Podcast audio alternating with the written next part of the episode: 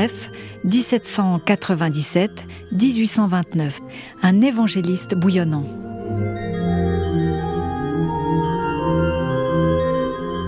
Il a été l'un des premiers convertis du réveil de Genève.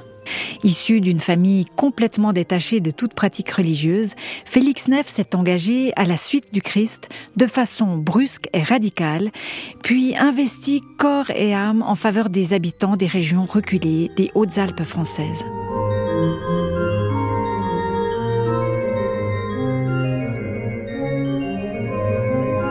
Sa mère, abandonnée par son mari parti suivre la Révolution française à Paris, vit dans la pauvreté. Dans une lettre adressée à un ami de son fils, elle écrit ceci. Je suis une triste exception sur la remarque qu'on a faite sur presque tous les serviteurs distingués de Dieu, savoir qu'ils ont eu des mères chrétiennes. Votre ami n'a pas eu cet avantage. Je marchais avec le siècle et mon union avec un homme rempli d'esprit et d'incrédulité m'amena bientôt à n'être plus comme lui que déiste et à vivre sans culte. À cause de leurs difficultés financières, Félix quitte l'école à 14 ans pour travailler chez un jardinier. À 17 ans, il entre dans le corps de gendarmerie genevois. Il y devient sergent.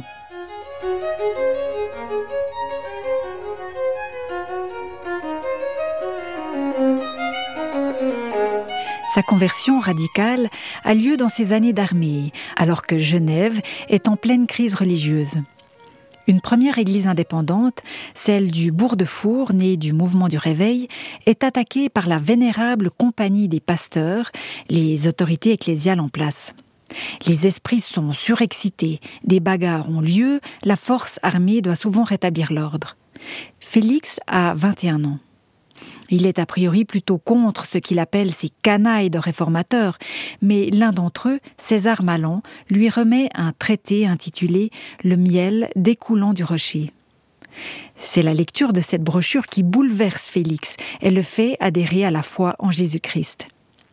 Il y découvre qu'il est enfant de colère, plein d'orgueil, comme il le confessera par la suite, ivre de lui-même, entraîné vers la perdition par une force invincible. Félix Neff fait alors une prière qu'il a plusieurs fois répétée depuis. Ô mon Dieu, quel que tu sois, fais-moi connaître ta vérité. Daigne te manifester à mon cœur. Jésus est celui qui pardonne, le sauveur dont il a besoin. Désormais, le jeune Félix ne s'imagine plus vivre autrement que comme porteur de cette bonne nouvelle auprès des hommes.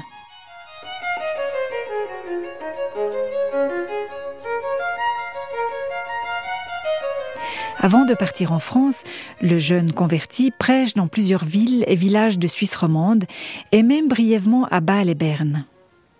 Les réunions libres qu'il organise en semaine suscitent l'opposition des pasteurs officiels. Il recommande pourtant toujours à ses auditeurs de fréquenter le culte public comme il le fait lui-même. Félix Neff n'est au bénéfice d'aucun diplôme ou cursus théologique. À un pasteur de la Chaux-de-Fonds, il dit Ma confession de foi est très simple. Je m'abstiens de traiter des sujets contestés par les chrétiens. Je ne suis point théologien. Mon christianisme est celui du cœur, vivant et actif. Félix Neff se veut biblique et recherche la paix avec les églises dites nationales. Je vous en supplie, dit-il aux nouveaux convertis, au nom de l'Église du Seigneur, qu'il ne soit jamais question de séparation ni rien de semblable. Ce serait tout perdre pour un rien.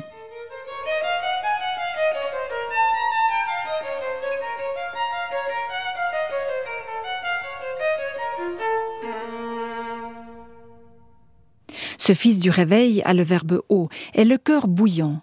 Il dit volontiers avoir embrassé la vocation de ministre de l'Évangile parce que le souverain pasteur de nos âmes m'a, dès le commencement, donné l'ardent désir d'annoncer la bonne nouvelle aux pécheurs, et que toutes les fois que j'ai voulu me vouer à quelque autre occupation, j'ai senti une conscience chargée. Une voix me disait Va et annonce le royaume de Dieu.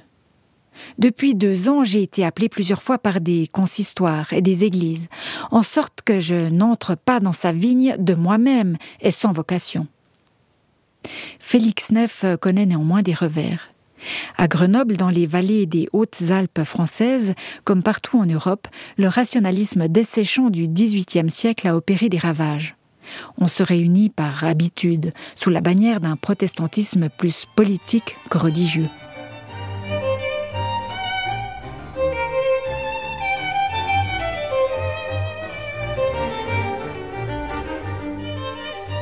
À Mans, à 55 km au sud de Grenoble, un pasteur rationaliste que Félix Neff devait remplacer quelques mois n'aime pas ceux qu'il appelle les mystiques de Genève et les novateurs. Il réussit à monter contre lui une véritable cabale politique, le faisant soupçonner, du fait de son voyage à Londres et de sa nationalité étrangère, d'être l'envoyé du parti anglais pour aliéner les Français du gouvernement et des Bourbons. Il remue tant et si bien l'opinion que Félix Neff est dénoncé à la police générale de Paris et que le préfet de l'Isère s'en mêle. L'évangéliste genevois n'obtient pas sa naturalisation et, suite à ses difficultés, n'a plus qu'à se retirer. Il quitte Mans à la fin du mois d'août 1823.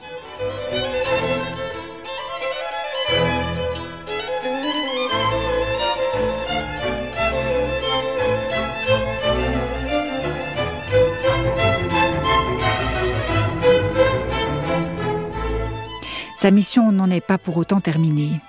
Il va plus loin, à Fressinière, au nord-est de Briançon, une région qui connaît neuf mois d'hiver, trois mois d'enfer, selon un proverbe local.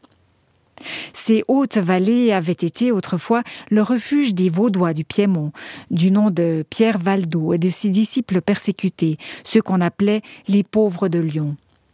Sur les pas de Jean-Frédéric Oberlin, véritable apôtre du progrès social, Félix Neff y apporte aussi l'instruction et message chrétien. Voici comment il décrit ses premières impressions. Beaucoup de maisons sont sans cheminée et presque sans fenêtres.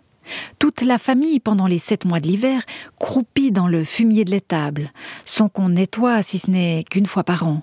Les habitants de ces tristes hameaux étaient si sauvages à mon arrivée qu'à la vue d'un étranger, ils se précipitaient dans leur chaumière. Comme évangéliste et pasteur, il va d'un endroit à l'autre pour catéchiser, prêcher, prier, chanter, encourager les malades, enterrer et baptiser. Mais il fonde en parallèle une société biblique, afin que chaque foyer ait une Bible et il maintient que évangélisation, éducation, instruction et réforme sociale forment un tout logique et cohérent. Il faudrait pouvoir y donner tout son temps et être un Oberlin pour y faire tout ce qui serait nécessaire, écrit-il. J'ai, de ma main, essayé de leur rendre, dans ce genre, quelques services qui m'ont singulièrement concilié leur estime et leur affection, et qui rectifient hautement l'idée si générale, même dans les Hautes-Alpes, qu'on ne peut s'adonner sérieusement à l'œuvre du salut qu'au détriment des affaires temporelles, même de première nécessité.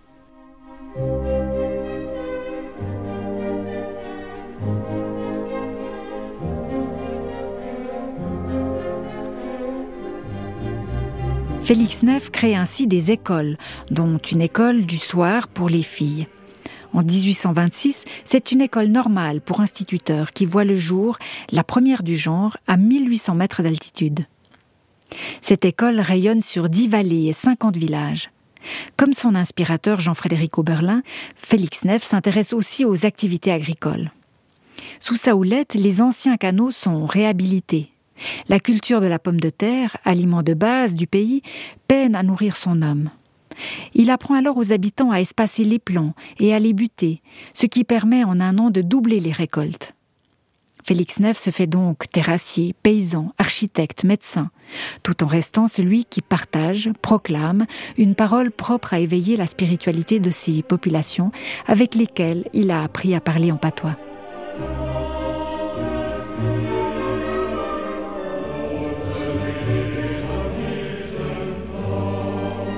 Précis, positif dans ses sermons, il institue partout où il le peut des réunions d'édification mutuelle, de même que la lecture et l'étude de la Bible au niveau personnel. Parfois gagné par le découragement, il confesse si j'ai quelque désir de demeurer dans cette contrée, c'est principalement par amour pour les âmes, et parce que il me semble qu'une grande œuvre s'y prépare. Physiquement, c'est épuisant. Il fait des kilomètres à pied par tous les temps. Aucune distance ne le rebute, même quand les sentiers sont recouverts de 30 cm de neige.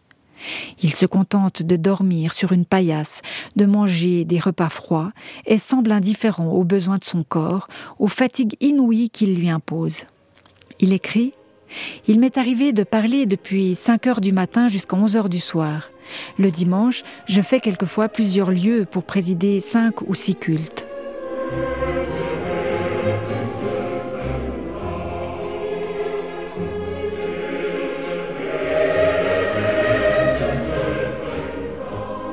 S'il aime cette existence semi-nomade, Félix Neff connaît dans sa chair le prix de sa vocation. Instrument évident d'un réveil régional, il laisse ses mots d'une sagesse remarquable. Ordinairement, ceux qui sont nouvellement convertis croient que les anciens chrétiens sont beaucoup plus zélés et plus sanctifiés qu'ils ne le sont eux-mêmes. Or, quand ils voient en nous tant de misère, tant d'attachement au monde, tant d'impatience, de légèreté, si peu de vie et de charité, ils sont scandalisés et souvent sur le point de perdre courage. C'est pourquoi nous devons regarder tout nouveau réveil autour de nous comme un réveil pour nous-mêmes.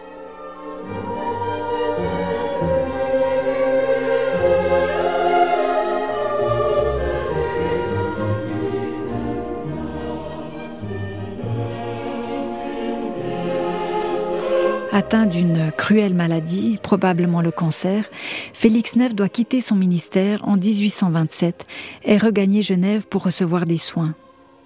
Il s'éteint le 12 avril 1829, à 32 ans, le corps épuisé par des années de labeur harassant.